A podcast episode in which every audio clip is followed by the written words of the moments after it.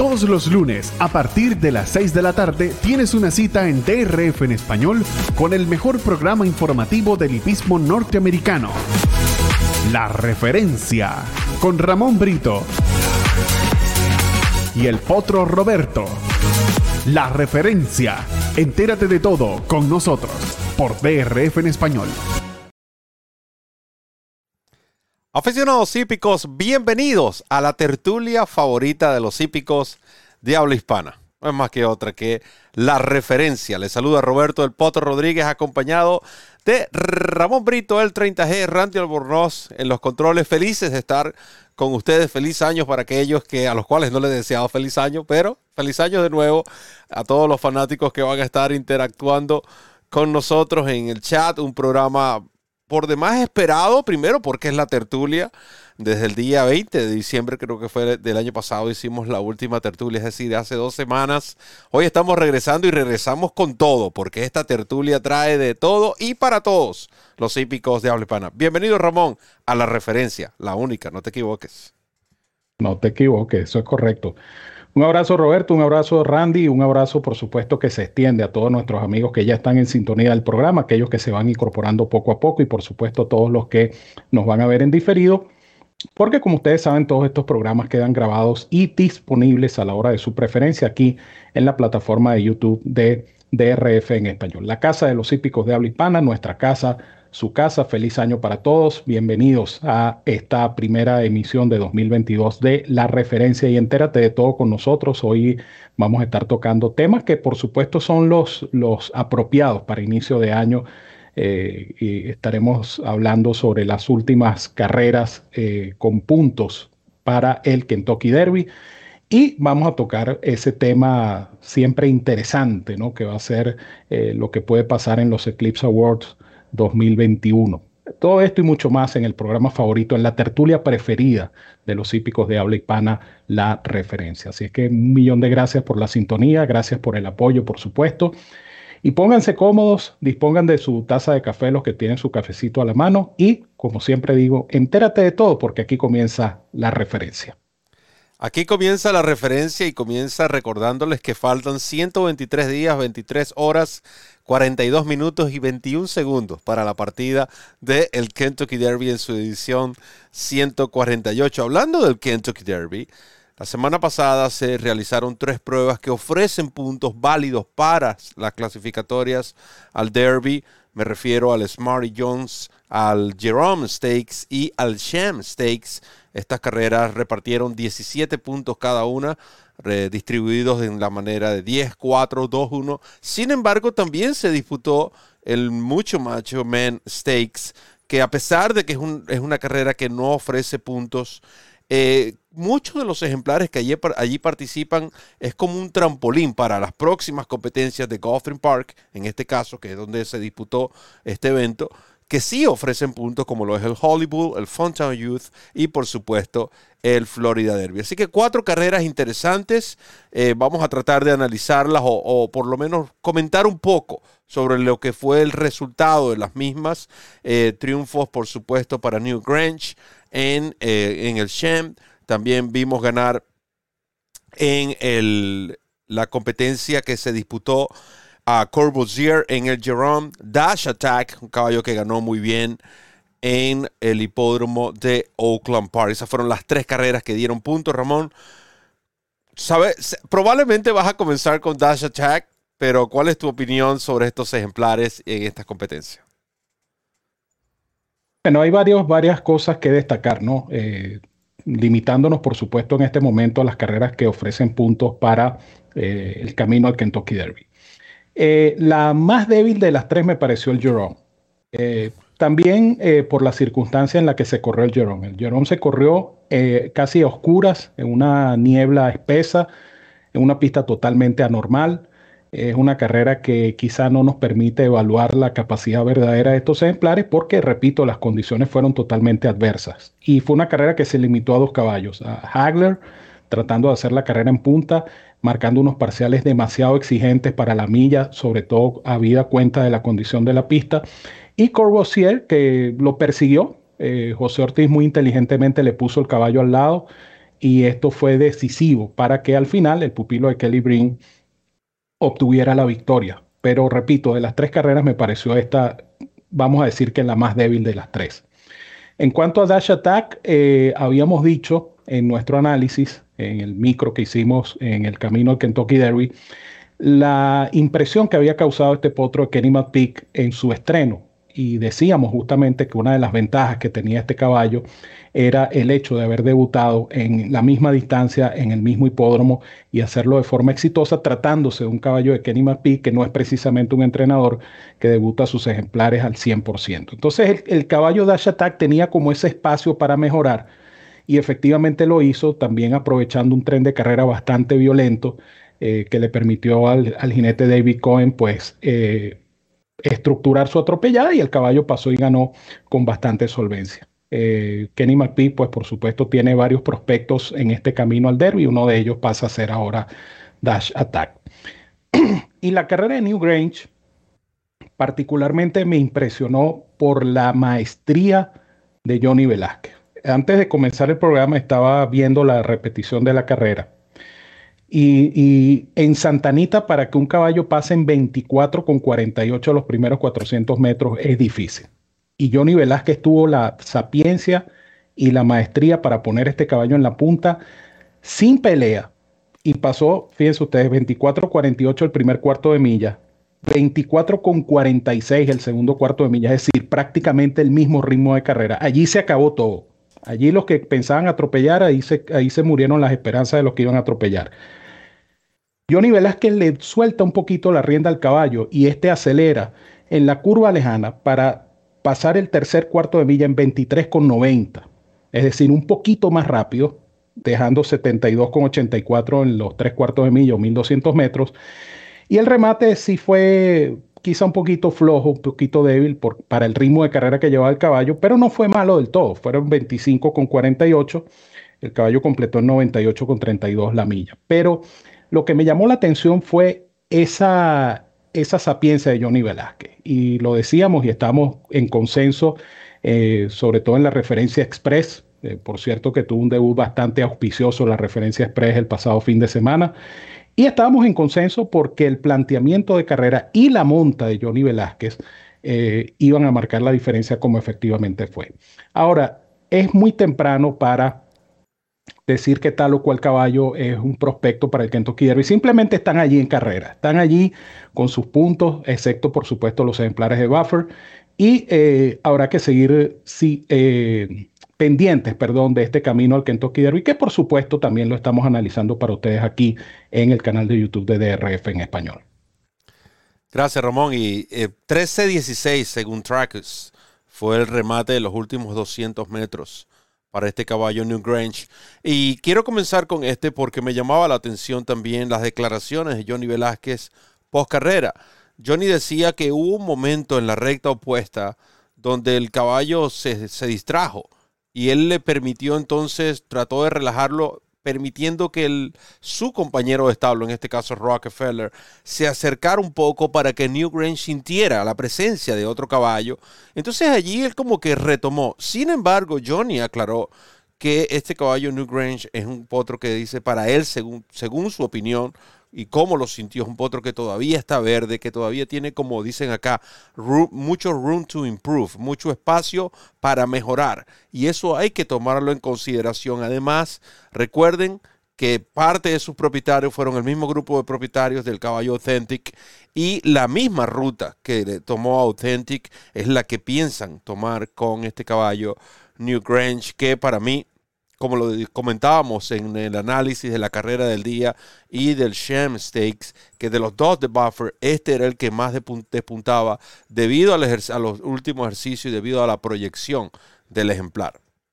Así que eh, creo que no hay mucho de qué hablar. Otra victoria más para Buffer. Por cierto que no estaba presente. Buffer estaba disfrutando del Rose Bowl, eh, del juego de fútbol colegial pero eh, eso no quiso decir que los caballos, sus caballos no ganaran. Así que eh, victoria para Nuke Range en lo que al Jerome se, respecta, eh, estoy de acuerdo contigo. Primero, no entendí nunca esos parciales empleados por Hackler en esa pista 22 y 45 infracción, creo que fue el segundo 45-3, muy rápido, para mucho, mucho exigirle, como tú lo dijiste también, Ramón, muy inteligente de parte de José Ortiz, quedarse segundo, reconociendo la pista, reconociendo las condiciones, reconociendo el lote.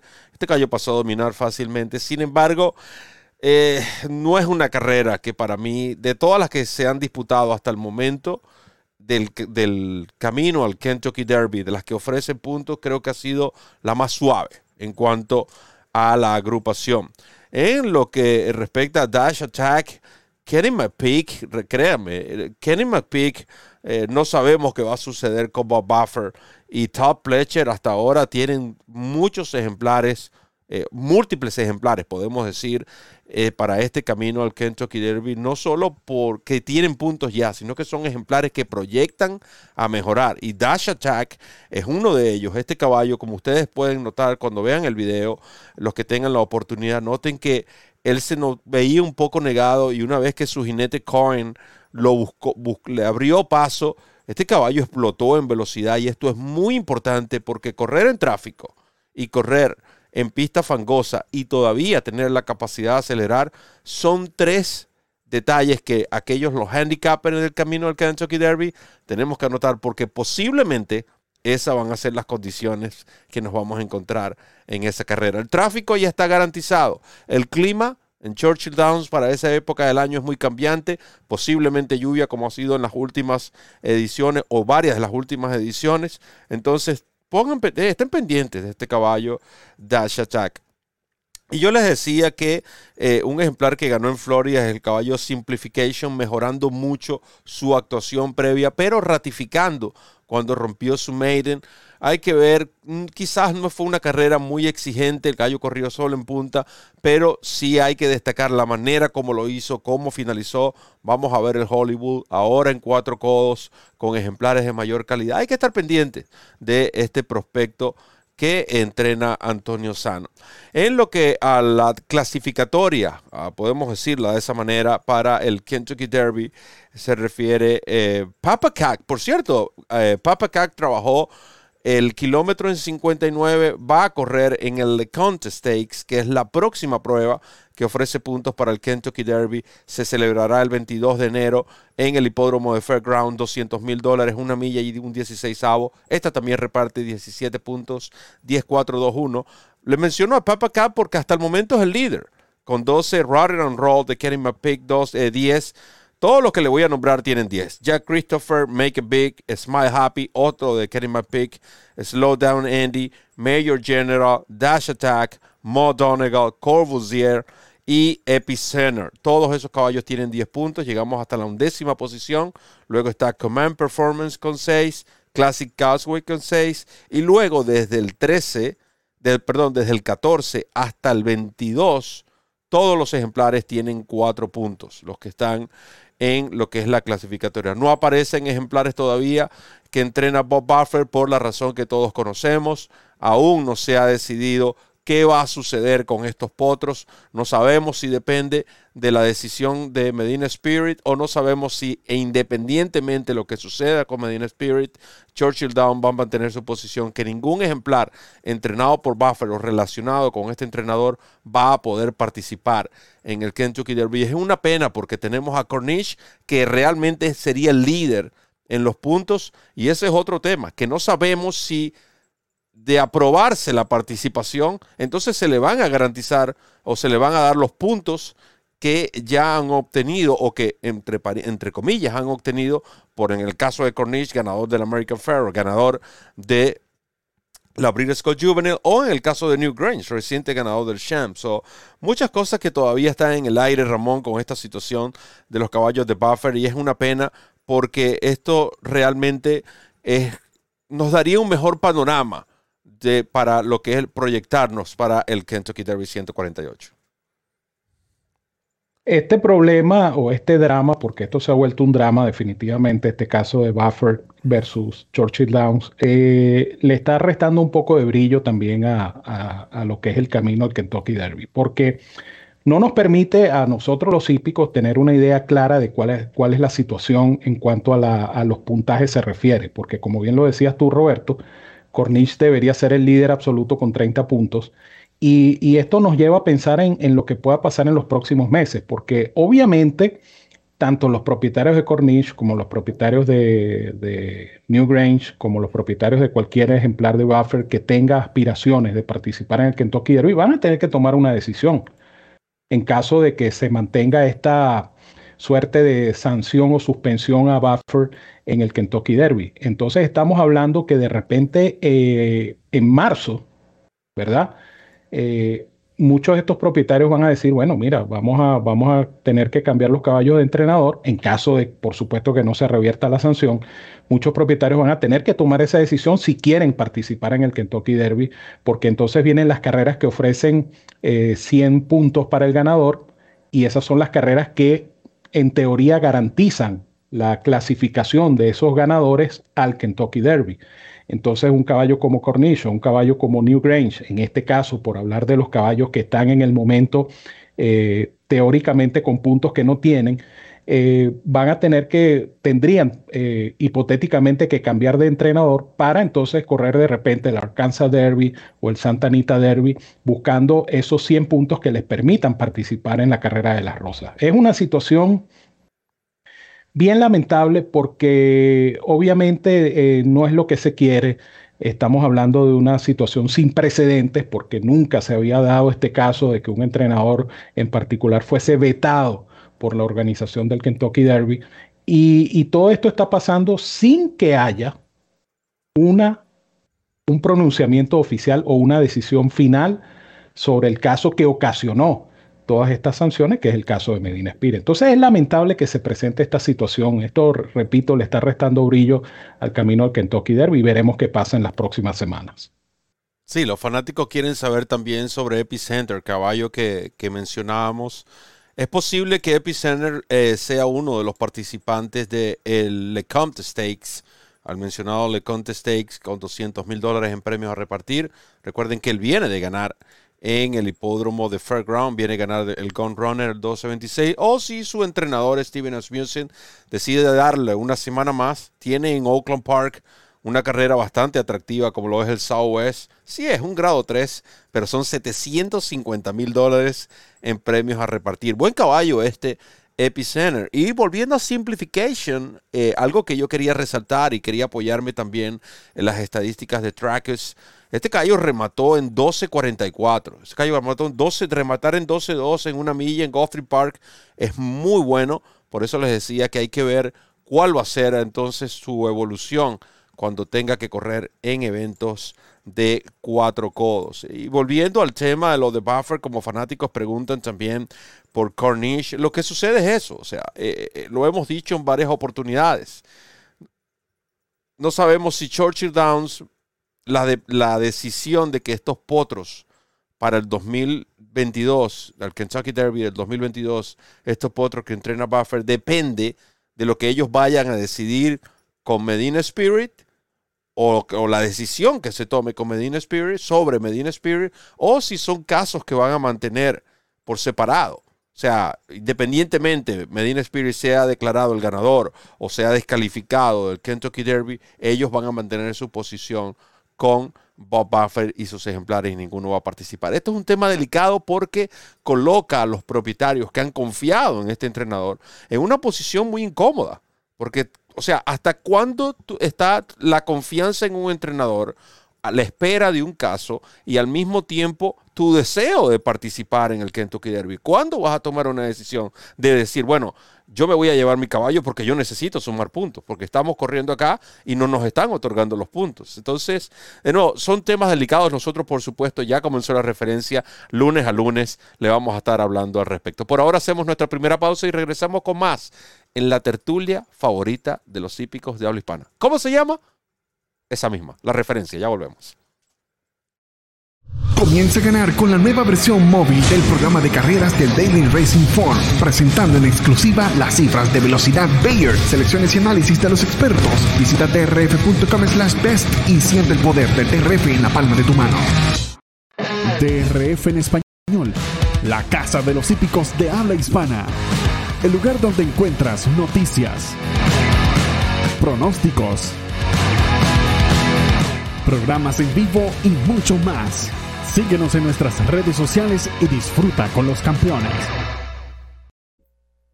Bienvenidos a DRF en español, la casa de los hípicos de habla hispana. Para ingresar a nuestra página, coloca en tu navegador drf.com slash español y tendrás acceso a un cúmulo de información especialmente dedicada al público hípico hispanoparlante. En el lado izquierdo de la página aparece la pantalla de nuestro canal de YouTube, donde siempre están disponibles nuestros programas de pronósticos, programas de información y tutoriales.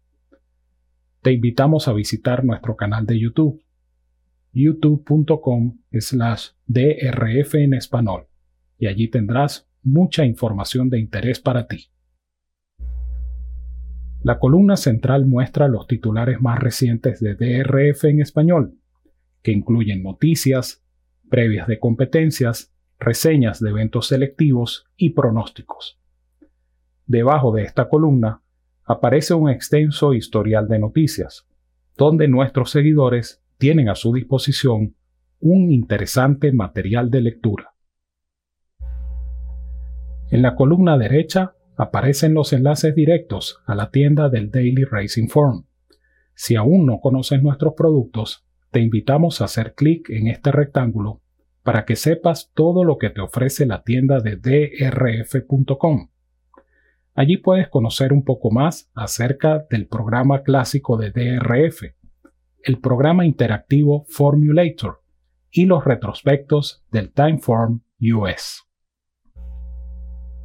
Y si quieres apostar en las carreras de caballos, haz clic en este enlace y conoce un poco más acerca de DRF Bets, la plataforma de apuestas del Daily Racing Form, un sitio legal, seguro y confiable donde puedes jugar desde cualquier lugar y a la hora de tu preferencia.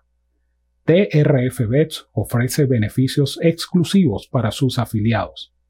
Recuerda que ciertas condiciones aplican Únete a la lista de ganadores del Daily Racing Form a través de DRF Bets, la mejor plataforma de apuestas. Eight Rings moves into the starting gate and they're all in line. They're off in the Breeders' Cup Dirt Mile. Life is good. Right to the front. Jasper Prince goes with him, and so does Ping from the inside. So the Japanese runners taking it to Life is good early on as they move into that first turn. They're followed on the outside by eight rings. Ginobili is back there in fifth and races about five lengths off the lead. Three to Silver State, Snapper Sinclair, and Restrained Vengeance, who was a step slow to start, is three wide and last as they enter the backstretch. Life is good on top. Eight rings, three quarters of a length behind. Jasper Prince has the rail. Ginobili's on the far outside, and then Pingzhong. An opening quarter mile, 21.88 seconds, even faster than Nick's Go one last year. It is Life is Good on top by a length. Jasper Prince on the gun side is right alongside of eight rings. And now Ginobili is edging up three wide. Ping Zhang is fifth behind them. Restrained Vengeance next. Snapper Sinclair and the trailer is Silver State. The half was 44.94 seconds. Life is good. Rounds the far turn in front. Ginobili is sent along by Drayden Van Dyke, trying to come and get him on the far turn. It's three legs back to eight rings, and Restrained Vengeance has moved up into fourth. They're into the stretch, and it's Life is Good off the turn with a two and a half length lead. Ginobili full out in second. On the inside, eight rings is third. They're coming past the 16th pole. It's Life is Good, and this colt is incredible. Life is good. Won it by six lengths over Ginobili. Restrained Vengeance was third. Continuamos con la referencia a través de DRF en español, la casa de los hípicos de habla hispana. Allí veíamos a Life is Good ganando la Breeders' Cup Dirt Mile a cuatro codos en el hipódromo de eh, Del Mar, caballo que se prepara para ese encuentro con eh, Knicks Go en lo que será la sexta edición de la Pegasus World Cup Invitational a, disputarse a finales de este mes en el hipódromo de Gulfstream Park. ¿Por qué muestro Life is Good? Porque en estos dos segmentos nosotros vamos a estar hablando sobre lo que son las cifras de velocidad, lo que son los premios Eclipse y por supuesto de un ejemplar que ha causado sensación, caballo del cual se esperaba siempre, se ha esperado lamentablemente eh, una, tuvo que, se le tuvo que hacer, someter una cirugía cuando tenía dos años, producto de una cortada eh, bastante grave. Eh, y luego a los tres años el misterio, ¿no? Porque este caballo ha estado tanto tiempo entre una carrera y otra, me refiero a Flightline. Sin embargo, sin embargo, para aquellos fanáticos de las cifras de velocidad, Flightline cerró en el 2021 como el caballo con la cifra de velocidad más alta, de 118. Ahí pueden ver en pantalla, por cierto, esa carrera, la imagen de la llegada de esa carrera, gracias a nuestro amigo Ernie Belmonte cuando Flightline ganó el Malibu. Pero lo interesante de todo esto es que esas cifras de velocidad otorgadas a Flyline ha causado sensación. ¿Por qué? Porque hacía tiempo que un caballo no recibía cifras de tres dígitos en sus tres primeras competencias. Desde Justify, que lo hizo cuatro veces, otro caballo como Atreides también. Sin embargo, las cifras de Flyline no se reflejan entre las mejores de la historia. Y eso es algo que también tenemos que, considerar porque no podemos basar todas las actuaciones en cifras. Sin embargo, lo que este caballo hizo en el Malibu, Ramón, como este caballo finalizó esa carrera eh, consiguiendo su primer grado 1, muy bien llevado. Los que ven este programa desde hace mucho tiempo, ¿qué le dijimos en septiembre? Flyline, posiblemente no corran. La Breeders' Cup, este caballo es un caballo perfecto para el Malibu. Así sucedió. Y ahora, por supuesto, al punto que quiero ir antes de darte el pase es, merece Flyline no solo ser nominado al premio Eclipse como mejor sprinter, si es nominado, ¿merece ese título? Hmm. esa es la gran pregunta que, nos estamos haciendo en estos días. Y hablando de, de Flyline, hay que, hay que acotar eh, dos cosas, ¿no? Y yo creo que Roberto fue muy claro en esa explicación, en el sentido de que este caballo perdió la campaña de dos años por un accidente eh, tiene una cicatriz horrible en, la parte, en el anca derecha, en la parte, en el posterior derecho. Y es un caballo delicado. El, hecho de que haya perdido esa campaña de doceñero no, no le quita lo otro, ¿no? El caballo es delicado porque un caballo que te corre tres veces con, tanto espacio entre carrera y carrera, no puede ser un caballo que esté 100% sano. Pero esto se ha mantenido como en en misterio o, una suerte de, caja negra que nadie conoce, solamente lo conoce el entrenador y los allegados directos al caballo. No debe ser un caballo 100% sano, pero talento, bueno, lo que mostró este caballo en el Malibu definitivamente causó asombro.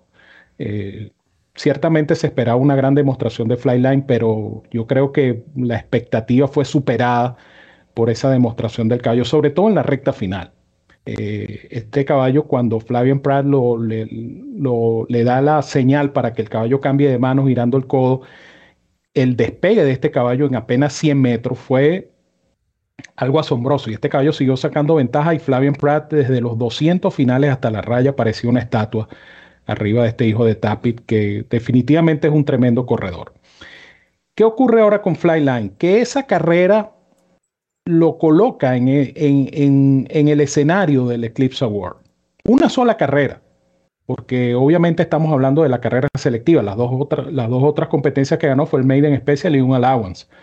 Pero una sola carrera selectiva, un grado 1, ha colocado a este caballo dentro de un escenario posible como finalista primero del Eclipse Award como campeón sprinter e incluso, como eh, se pregunta Roberto, como posible ganador del premio Eclipse como campeón sprinter. ¿Por qué se presenta este escenario? Este escenario se presenta también porque el caballo que todo, de hecho lo dijimos aquí en el programa, nosotros dábamos por descontado que Jackie Warrior iba a ser el campeón sprinter. Pero esa última actuación de Jackie Warrior en la Breeders' Cup Spring eh, pareciera como una suerte de mancha en, ese, en esa hoja de vida de Jackie Warrior. Disculpa, Ramón. Y recuerde que Jackie Warrior también perdió cuando intentaron correrlo. Él perdió en el Woody Stevens. Es cierto, fue una mala partida, pero el caballo perdió. Y el caballo perdió a principio de año cuando lo intentaron correr en el Southwest. Son detalles, son detalles que también es cierto, tuvo una excelente campaña, tuvo cifras de velocidad muy altas como esa del Bob, el Allen Jerkin y, el Amsterdam, que realmente fueron tres carreras que ganó de manera consecutiva y además de la Pat de Mile, las cuatro triunfos de, Pero esas tres derrotas van a pesar, van a pesar en contra de Jackie's Warrior ahora porque ha surgido este fenómeno de Flyline. Sí, es que justamente lo que, lo que, lo que pasa es eso, ¿no? Que se combinan estos dos factores, la derrota, y estamos hablando ya de, la fecha reciente, la derrota eh, de Jackie Warrior como gran favorito en la sprint y el triunfo tan deslumbrante de Flyline en el Malibu. Estos dos factores se combinan porque son, son carreras que se disputaron con, un mes de diferencia. Más allá de eso, eh, yo soy de los que dice de que el Eclipse Award debe ser otorgado en lo que a los caballos se refiere y a, todas las categorías se refiere al desempeño durante el año. Entonces, visto desde esa óptica, Jackie Warrior debería, por su campaña, por la, por la cantidad de triunfos obtenidos, debería teóricamente ser el ganador del Eclipse Award. Pero lo que hizo Life is Good, por ejemplo, en, en el Kelso, lo que hizo en el Kelso y lo que hizo en la Mile, porque ojo, la Mile lo clasificaría él como sprinter, porque no hay lamentablemente un premio Eclipse para milleros. Pero, pero mi pregunta es, ¿por cómo lo ganó Mitole? Mitole lo ganó por ganó el sprint, pero Mitole también ganó una milla. Mitole ganó la Med Mile. La Med Mile. No, y, y, si es por la sprint, entonces ¿dónde dejamos a Loja West, por ejemplo? Exactamente que ganó la carrera más importante del año para Sprinter, la ganó a los West. Ron Happy. Entonces, Ron Happy ganó la Breeders' Cup y Ron Happy ganó en Malibu. ¿Quién ganó el Jackie Warrior falló en la Breeders' Cup. Eh, Flyline ganó el Malibu. Entonces, eh, no hay que concentrarse solamente en las carreras 1200, 1300 metros. Creo que podemos extendernos hasta la milla. Por eso, entonces un caballo como Life is Good entra en ese, en ese escenario, entra en, ese, en esa consideración, porque obviamente Life is Good hasta el momento ha demostrado ser más un caballo sprinter que un caballo de la larga. Habrá que ver el, la batalla campal que se avecina en, el, en, en la Pegasus, pero ya la Pegasus no cuenta porque la Pegasus es una carrera de 2022, entonces no tiene ningún tipo de efecto para lo que es el premio Eclipse 2021.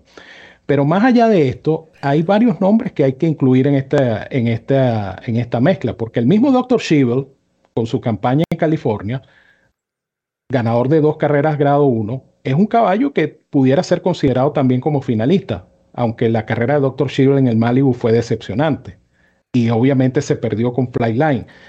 Pero el punto es, ¿hasta dónde va a causar impresión esa victoria de Flyline? Es decir, hasta dónde se va a extender la impresión de la carrera de Flyline en cuanto a estas dos consideraciones. Número uno, como finalista y número dos, como posible ganador, porque estoy seguro de que si este caballo entra como finalista, va a obtener unos cuantos votos, cuidado si no la mayoría de los votos para eh, el campeón sprinter, porque esa carrera, eh, esa carrera deslumbró a todo el yo, mundo. Yo le daría mi voto a Jackie's Warrior, para ser honesto.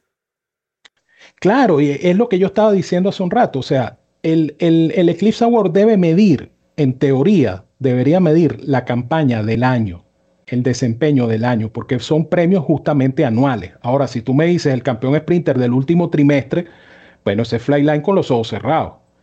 Pero es el desempeño del año, de la temporada completa. Y entonces aquí es donde los votantes, acuérdense que esto es por votación, y recuerden también que esto, esto es subjetivo. Al final no hay reglas, ninguna votación tiene reglas. Las votaciones son netamente subjetivas, es el criterio de cada uno de los participantes en esa votación. Entonces, ¿qué ocurre? Que la memoria fresca, la memoria corta, como dice Roberto, va a estar en Flyline. Exacto. Porque la gente, la gente de qué se va a acordar? Del Malibu. La gente de qué se va a acordar? Que Flyline metió la cifra Bayer más alta de toda la temporada en el Malibu. La gente de qué se va a acordar que Flavien Pra venía como una estatua sobre Flyline. Flyline dejó un tiempo extraordinario en 7 furlong en el Malibu.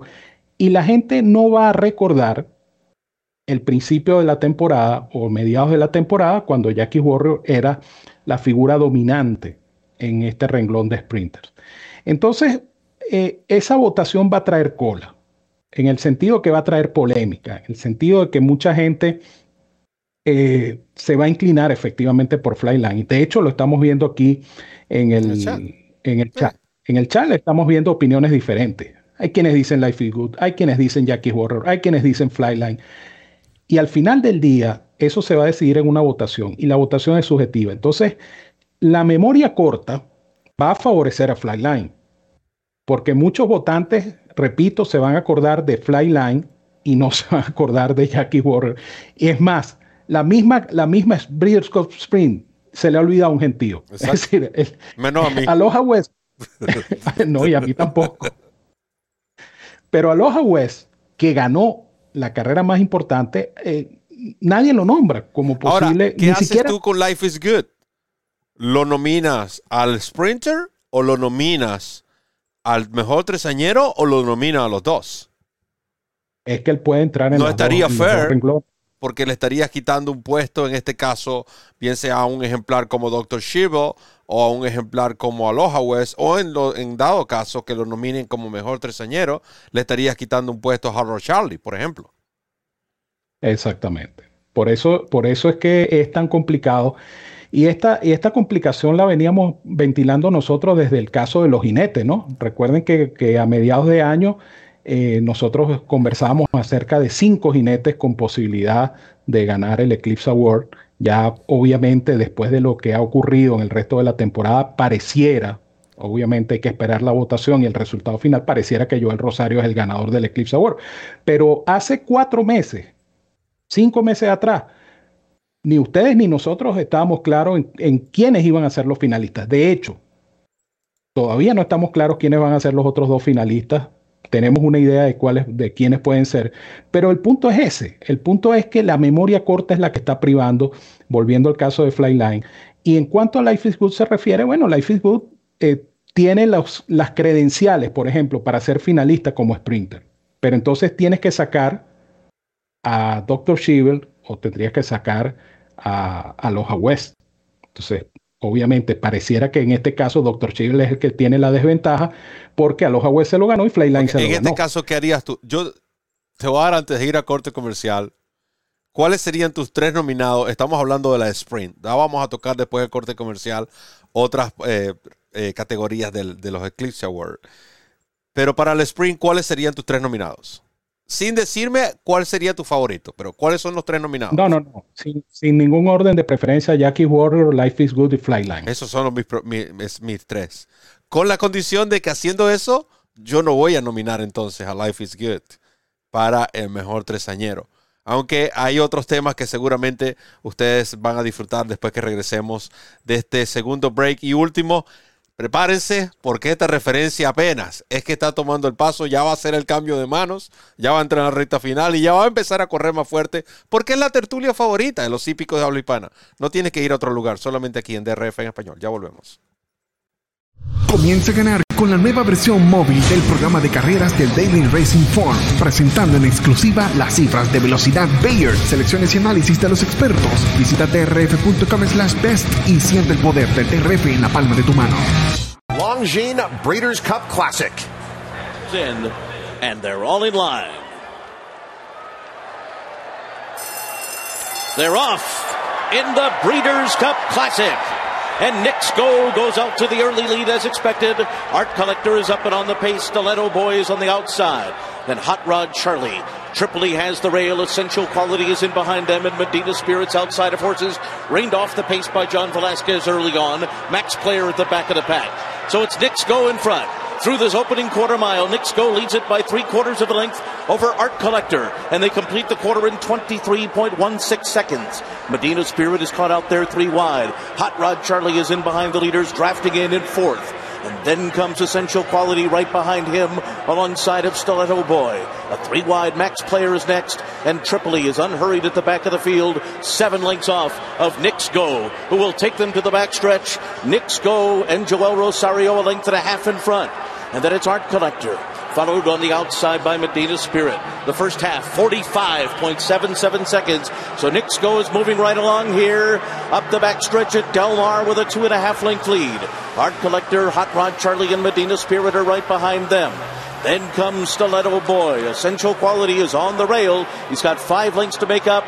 Max players in the three path. Tripoli is the trailer. It is Nick's go on top, three quarters and 110.04 seconds. He leads the way by two lengths on the far turn. Art Collector on the outside is second. Hot Rod Charlie is on the rail. Then Medina Spirit. Essential Quality has come under a ride as they make their way to the top of the stretch. It is Nick Sko, and he's going to try to take him the distance here. Nick Sko comes wide for the stretch drive. Hot Rod Charlie on the inside is second, and then comes Medina Spirit, Art Collector, and Essential Quality into the final furlong, and it is Nick Sko. Nick Sko has a two and a half length lead. Medina Spirit, Hot Rod Charlie, Essential Quality. Nick Sko, a superstar, wins the Breeders' Cup Classic. Medina Spirit was second. Essential Quality was. Nick Sko, ganador de la Breeders' Cup Classic. Uno de los favoritos a la Pegasus World Cup. Se podría convertir en el primer caballo en ganar, por cierto, la Pegasus World Cup en par de ocasiones. Y seguro caballo del año. Yo creo que acá esta es una de las divisiones, Ramón, continuando con el tema de los Eclipse Award, que no tiene discusión.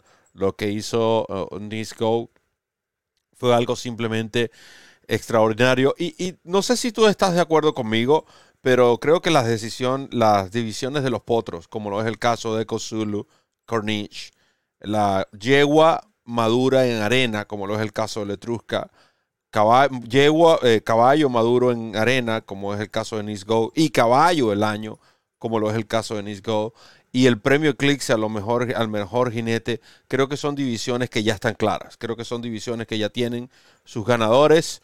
Eh, en el caso de los jinetes ya lo acabamos de ver también, yo el Rosario, por eso es que este video nos ayudó a muchas cosas, porque nos abre, nos abre también otro panorama, el panorama del premio Eclipse al mejor tresañero. Lamentablemente sé que no vamos a tener el tiempo para hablar al respecto, pero antes de hablar del tresañero, es cierto, yo el Rosario debería ganar el premio Eclipse, pero ¿cuáles otros dos jinetes tú nominarías? Indiscutiblemente Flavian Pratt tiene que entrar este año en, esa trilogía. Flavian Pratt tuvo una campaña extraordinaria y salió de la costa oeste porque mucha gente lo criticaba porque se quedaba en su, vamos a decir, una especie de zona de confort. Pero Flavian Pratt salió de la costa oeste y ganó carreras grado 1 en la costa este. Y ya esto lo acredita más que suficientemente para eh, estar en esa trilogía. El otro jinete debería ser Ira Ortiz porque Ira Ortiz fue nuevamente por quinto año consecutivo líder en carreras ganadas. Y esto, por supuesto, es un mérito que no se le puede negar al Boricua. Y yo pienso que esa trilogía es Joel Rosario, Flavian Pratt e Irado Ortiz. Déjame, eh, reforzar el punto de Flavian Pratt, que muchos creen que parece que como que se les pierde esa, eh, esa parte, ¿no? De las victorias de grado 1 de Flavian Pratt en el 2021. Por cierto, líder en este departamento fue el jinete que más grado 1 ganó ganó en Churchill Downs. El All Forester en Death Heat, por cierto, con el caballo Colonel Liam. Ganó el Preakness con el ejemplar Ron Bauer, caballo que ustedes pueden leer, pudieron leer hoy en DRF en español. Los que no lo han hecho, los invitamos a que lo vean. Eh, fue retirado a la cría. Ganó el Hollywood Cup en Santa Anita. Ganó el Manhattan en Belmont. Ganó el United Nation en Momo Park Luego tres consecutivos en Del Mar. Bing Crosby, Del Mar Oaks, Pennsylvania, eh, Del Mar debutante. Ganó en Parks el Pennsylvania Derby. Ganó dos en Kinland. El First Lady, el Queen Elizabeth y luego el mencionado Malibu. Es decir, el hombre salió del patio.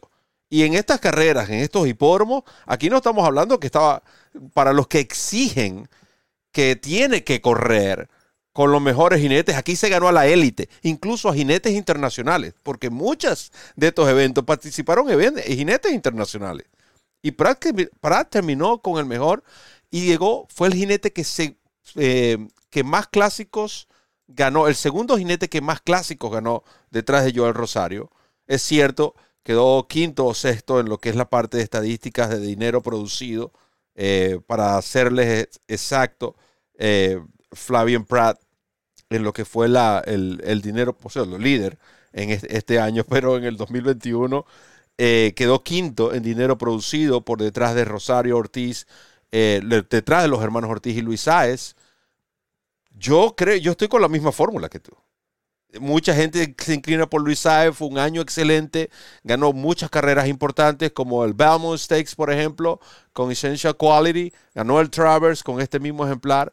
Eh, Saez fue otro, lo que estuvo viajando, ganó eventos internacionales. Pero para mí, Pratt, Ortiz Jr. y Joel Rosario, que va a ser el ganador, deberían ser los nominados. Sí, totalmente de acuerdo. Es una lástima, en el caso de Luis Sáez, es una lástima que no, bueno, teóricamente no esté en esa, en esa trilogía. Puede estar, exacto. Esto no, esto, no son, esto no es información definitiva. Estamos simplemente... Son opiniones, opiniones nuestras, especulaciones nuestras, ¿no?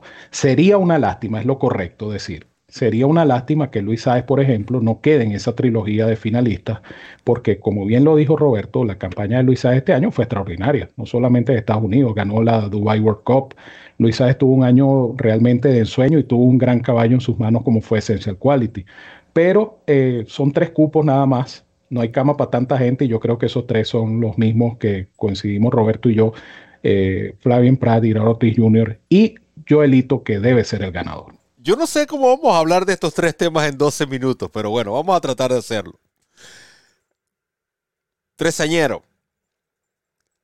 Yo sé que a principio de a, mitad de años prácticamente se decía que el caballo Essential Quality debería ganar, sobre todo después que ganó el Travers, sobre todo con la polémica. A eso le sumamos la polémica de Medina Spirit en el Kentucky Derby.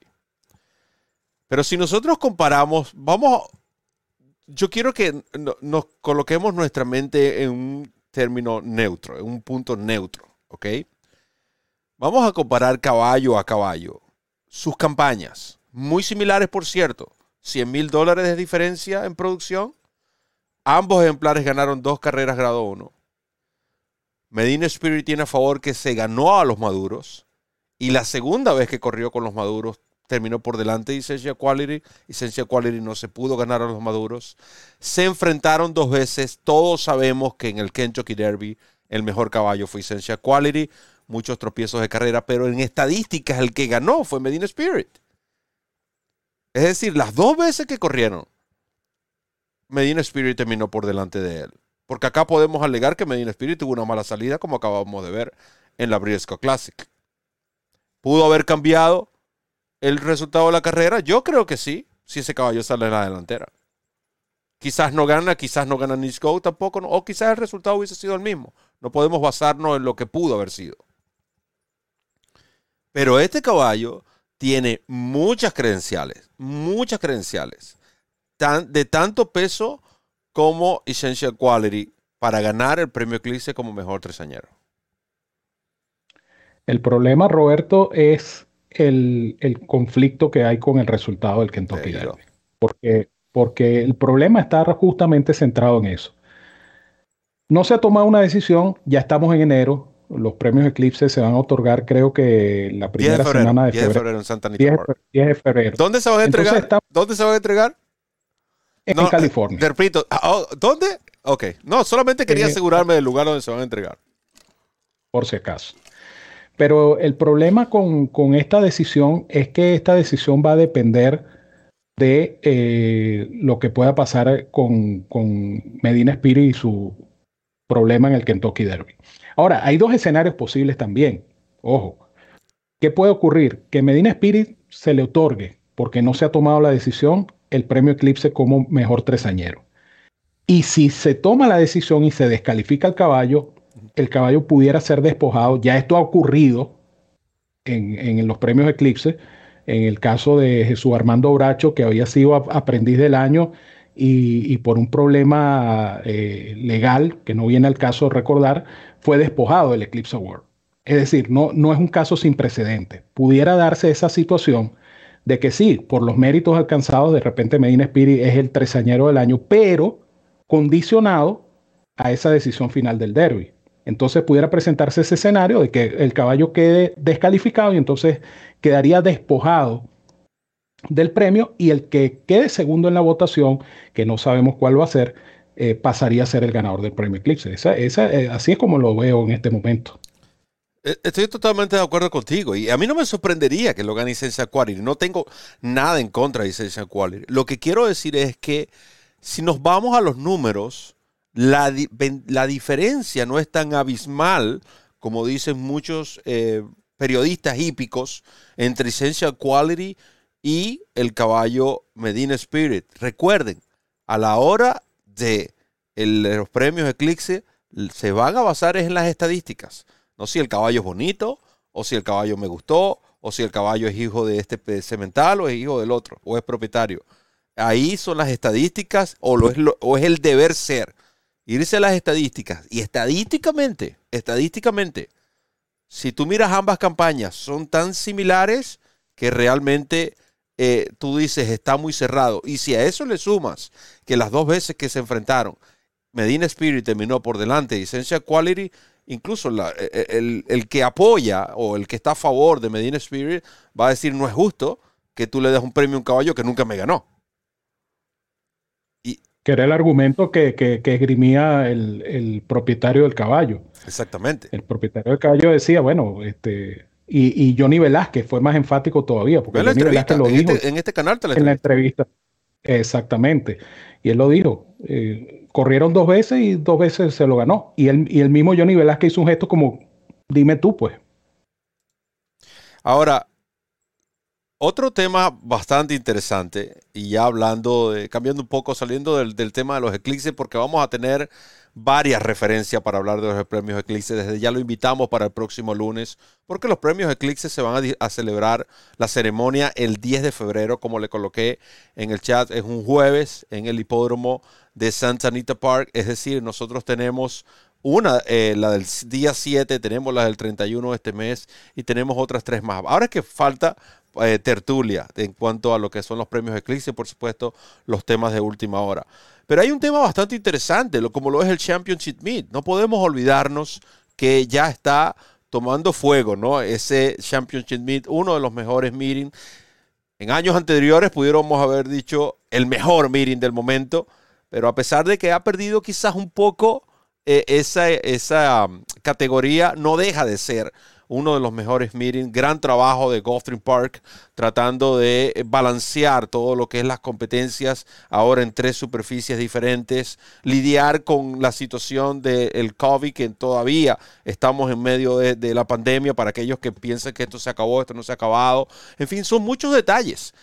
con todo y eso le añaden esta colonia de estrellas de la fusta, por lo menos como lo es el caso de Luis Saez, 38 triunfos 20 segundos, 18 terceros en 136 eh, montas, 28% de efectividad, 1.3 millones.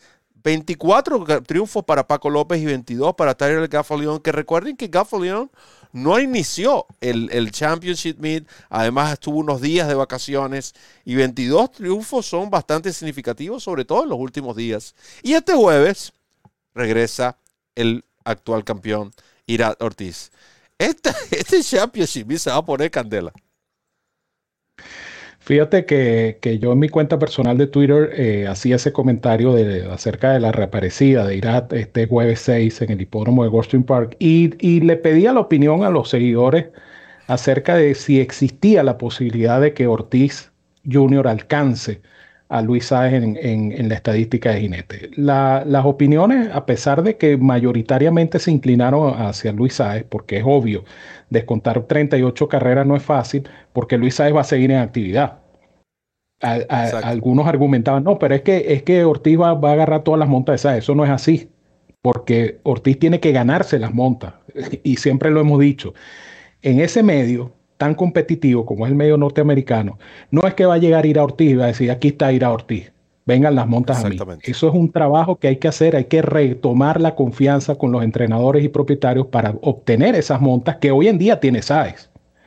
Entonces no va a ser una tarea sencilla, a menos de que ocurra un imponderable, Dios quiera que no pase nada anormal, y, y Sáez quede inactivo por, por, por, cualquier circunstancia ajena a, su voluntad, pues una suspensión una lesión que Dios no lo permita, por supuesto. Pero más allá de eso, yo creo que va a ser muy difícil descontar 38, 38 carreras de ventaja, porque no es solamente, y eso es lo que, lo que la gente tampoco ve, que no es solamente estos dos jinetes. Exacto. Porque, porque está Paco López ganando carreras. El mismo Junior ¿Eh? que ahora está tiempo completo acá. Junior está ganando carrera, mi hermanazo está ganando carrera, Javier está empezando a tomar la ruta ganadora. Entonces hay una colonia de jinetes, como bien lo decía Roberto, muy competitiva. Joel debe va a venir. Va a, ser, va, a basar en Oakland Park, pero él va a estar viniendo. El fin de semana de la Pegasus, Joel va a estar acá. Por supuesto. Entonces, no, eh, eh, la gente se olvida también de ese hecho, ¿no? Que, que, no, es, no es una competencia de dos jinetes solamente, porque esos dos jinetes tienen que competir a su vez con una colonia de jinetes que está radicada en, en, en el Championship Meet de Goldstream Park. Entonces, no deja de ser interesante porque obviamente va a generar expectativa el retorno de Irat, porque mucha gente quiere, incluso eh, eh, hay, aventurados que decían en, mi cuenta de Twitter que, no solamente lo va a alcanzar, sino que le va a sacar 15 de ventaja. Ahora, yo hago, te hago una pregunta. Yo te hago una pregunta en público. Y se la hago, aprovecho para hacérselo público. Si para el día jueves, independientemente las, las montas que le, las victorias que le lleve Saez a Irat Ortiz, supongamos que sea un número de 40. Saez gane 2 el miércoles llega a 40. Para el final del Championship la ventaja va a ser superior a 40 o inferior a 40. No, inferior, inferior, inferior, totalmente inferior. Lo que quiere decir que irá a partir de ese momento, eso me quiere decir que a partir de ese momento Irá Ortiz va a ganar más carreras que Sae. Va a ganar más carreras que Sae. es muy probable, es muy probable que así sea. Pero no quiere decir que... No, ya decir que, lo va a descabellado. 40, 38, son 38 victorias, caballero. Hay que, Isae, Isae no es lo que gana uno o dos, a veces gana 5 6. ¿Cuántas veces lo ha hecho? No, pero es, que el problema es ese, ¿no? Que la gente que piensa que lo va a alcanzar cree que Sae no va a montar más. Si Sae sigue montando, Sae va a seguir Todavía no montando es difícil. Es. Todavía no montando a tiempo completo es difícil. Claro, pero, pero yo creo que la estadística pareciera no, podemos predecir el futuro, aunque a veces pareciera que venimos del futuro, no podemos predecirlo, pero en este punto, 3 de enero, pareciera que la estadística de jinetes tiene... Yo, yo le iba a regalar la gorra a Keiner, pero como dijo Gobbox, se la voy a regalar a Ender. Yo dije que hoy tenía ganas de regalar una gorra y lo publiqué en mi cuenta de Potro y dije, bueno, las personas que estén participando, entonces Ander Alain, te voy a enviar esta gorra de regalo de parte del equipo de DRF en español. Eh, esta, se va en el eh, para Venezuela y Ramón se encargará, porque Ander vive en Venezuela, ¿cierto? Ramón se encargará de hacerte llegar la gorra. Ya será a final de este mes o principio del mes que viene. Pero ahí tienes tu gorra de DRF en español. Gracias a todos los que han participado. Y quiero cerrar con este punto, Ramón. Pratt, Johnny Velázquez, Johnny Velázquez en estos momentos tiene una victoria más que Pratt. Todos sabemos que Pratt ha sido el dueño de este circuito, me refiero a los circuitos de California. Pero lo Johnny Velázquez 44%, 12 triunfos en 27 montas y múltiples eventos de cortes selectivos. Y todos sabemos que no solamente Bob Buffer ya está llamando a Ronald Anderson para adquirir los servicios de Johnny Velázquez. No estoy diciendo con esto que uno es mejor que otro. No estamos hablando de quién es mejor. Yo lo he dicho públicamente, para mí, independientemente de su posición hoy, para mí Johnny Velázquez es el mejor jinete que mis ojos han visto, pero no se trata de eso, se trata de que ahora el circuito de California tiene ese atractivo de ver estas dos estrellas de la fusta peleando por una estadística que quizás Pratt por más monta, no voy a decir por su juventud, porque hubo uno que mandó a retirar a Johnny y mira todo lo que Johnny ha hecho.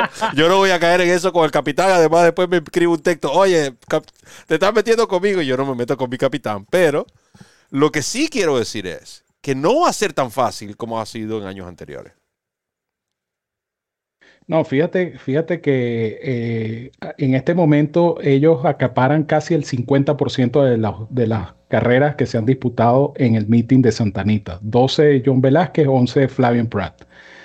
Tercero viene JJ Hernández con 6. Cuarto Cedillo con 4. Y de allí para abajo hay unos pocos jinetes que tienen 3, 2 y una victoria.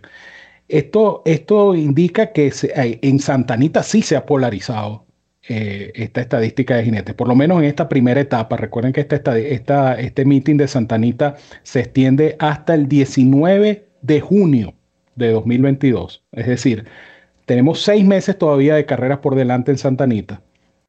Pero en esta primera etapa es impresionante cómo se ha polarizado la, estadística de jinetes entre estos dos grandes profesionales como son Johnny Velázquez y Flavien Prat. Ojalá que esto se mantenga así, no por desmeritar al resto de los jockeys, pero que esta, esta suerte de lucha que mantienen estos dos jockeys, están por una de diferencia, 12 a 11, pero que esta lucha se mantenga porque le va a dar todavía más sabor a un meeting bastante interesante como es el de invierno-primavera en Santa Anita. Bueno, Ramón, dice a um, Ander que él está en Perú. Lamentablemente no puedo, no puedo enviar a Perú para esta época del año. Así que vas a tener que elegir uno tú que no haya ganado. Por favor, que no haya ganado productos de RF. De todo lo que están participando en el chat. Por favor, elimina a Keiner. Keiner no cuenta. Además, Keiner va a los Bucks. Yo no, quiero saber nada de Keiner. No tiene, no tiene la culpa, no tiene la culpa los Bucks, mi hermano. Y tienen el, mejor quarterback de, la, bolita del mundo que es este Tom Brady. Eso es correcto. Eh, este, este amigo, el Zarrapatrás, ¿dónde estará? Si el amigo Zarrapatrás está en Venezuela. tiene, ¿Tiene, eh, nombre Zarrapatrás? Eh, tiene que identificarse el Zarrapatrás para, para ver si está en Venezuela y, obviamente si está. o, ¿Nos sigue, sigue en Twitter el Zarrapatrás? Eso es muy importante. Entonces hay, hay que chequear entonces si nos sigue en Twitter el, el para atrás. También hay... Vamos a hacer algo. Mientras esta persona se reporta la despedida y si no, la próxima semana regalamos la gorra. Vamos a hacerlo así. Es correcto. Vamos a despedirnos porque también el tiempo apremia. Y vamos a estar chequeando. Eh, que ya regalamos una. La de Ander está segura, solo que no se va en este primer envío. Pero esa ya está prometida. Eh, Tiene mi palabra. Exactamente. Hay que ver cómo, cómo se le hacemos llegar. Pero en todo caso, pues hemos llegado a feliz término del programa de hoy. Eh, mira, el Charrapatra dice que está en Maracay. Vamos a, chequear entonces si, si nos sigue. ¿Cuál es su usuario de Twitter? ¿Cuál es el usuario de Twitter? Etcétera, Carlos Pérez, yo lo sigo ¿Cómo quisiera darle una gorra a todo y cada uno? Gracias, de verdad. Gracias por tanto apoyo. Que se la merece. Se la merece, claro que sí. Claro que sí. Se la merecen, se la merecen. Eh, el amigo se llama Alexander. Alexander lo que tiene que, dice que sí, pero tiene que, suministrar el usuario de Twitter para, poderlo verificar, y si es así, este, con muchísimo gusto te... Carajo, Keiner. y yo estamos ligando, estamos ligando a los Buccaneers. Pero les decía que hemos llegado a feliz término de un muy buen programa para iniciar el año 2022 aquí en la tertulia favorita de los hípicos de habla hispana. Lo que siempre nos agrada es esa participación de ustedes, ese, ese interactuar con ustedes, eh, poder leer sus opiniones, porque de eso se trata la tertulia, no es un monólogo entre Roberto y este servidor, es una tertulia, una conversación con ustedes y para ustedes, y hoy ha sido particularmente muy buena y los programas que vienen, como ya les decía Roberto, van a ser muy interesantes porque obviamente tenemos la Pegasus a final de mes, tenemos los premios Eclipse, sigue el camino al Kentucky Derby. Todos son temas realmente interesantes, temas que vamos a seguir compartiendo con todos ustedes aquí en eh, la referencia de lunes a lunes. Así es que un millón de gracias para todos y cada uno de ustedes por su sintonía. Yo, como siempre les digo, los quiero mucho y los quiero de gratis y les envío un fuerte abrazo a todos donde quiera que se encuentren. Cuídense mucho, que tengan una feliz y productiva semana y síganse enterando de todo en un solo lugar. No tienen que agarrar ni para allá, ni para acá, ni para allá. No, no, no. Aquí, en la referencia, a través del canal de YouTube de DRF en español. Somos la casa de los hípicos de habla Mira para acá. Esta es nuestra casa. Pero más importante, es su casa. Y hablando que es su casa el miércoles, porque usted en su casa no solamente llega a dormir, ni llega, usted también llega a comer. Entonces el miércoles usted va a comer mangos porque es miércoles de mangos, están todos invitados. A partir de las 11 de la mañana estaremos analizando el Lake Pick Ford de Gulfstream Park. Se viene la referencia express, se viene la guía del pool, se viene la referencia para esta semana, se vienen los picks de Banan, los picks de Ramón Brito, el uno por carrera de este charlatán, en fin, de todos y para todos aquí en DRF en español. Quiero aprovechar también y enviarle un gran saludo a el doctor Julio Rodríguez y a don Juan Oleaga que andan disfrutando. eh, por supuesto, de unas merecidas vacaciones, pero siempre atento de los programas del el DRF en español. En nombre de Ramón Brito del 30G, Randy Albornoz, que estuvo como siempre eficiente en los controles. Quien les habló, Roberto El Poto Rodríguez. Solo me queda decirles que recorran la milla extra. Hasta el próximo programa.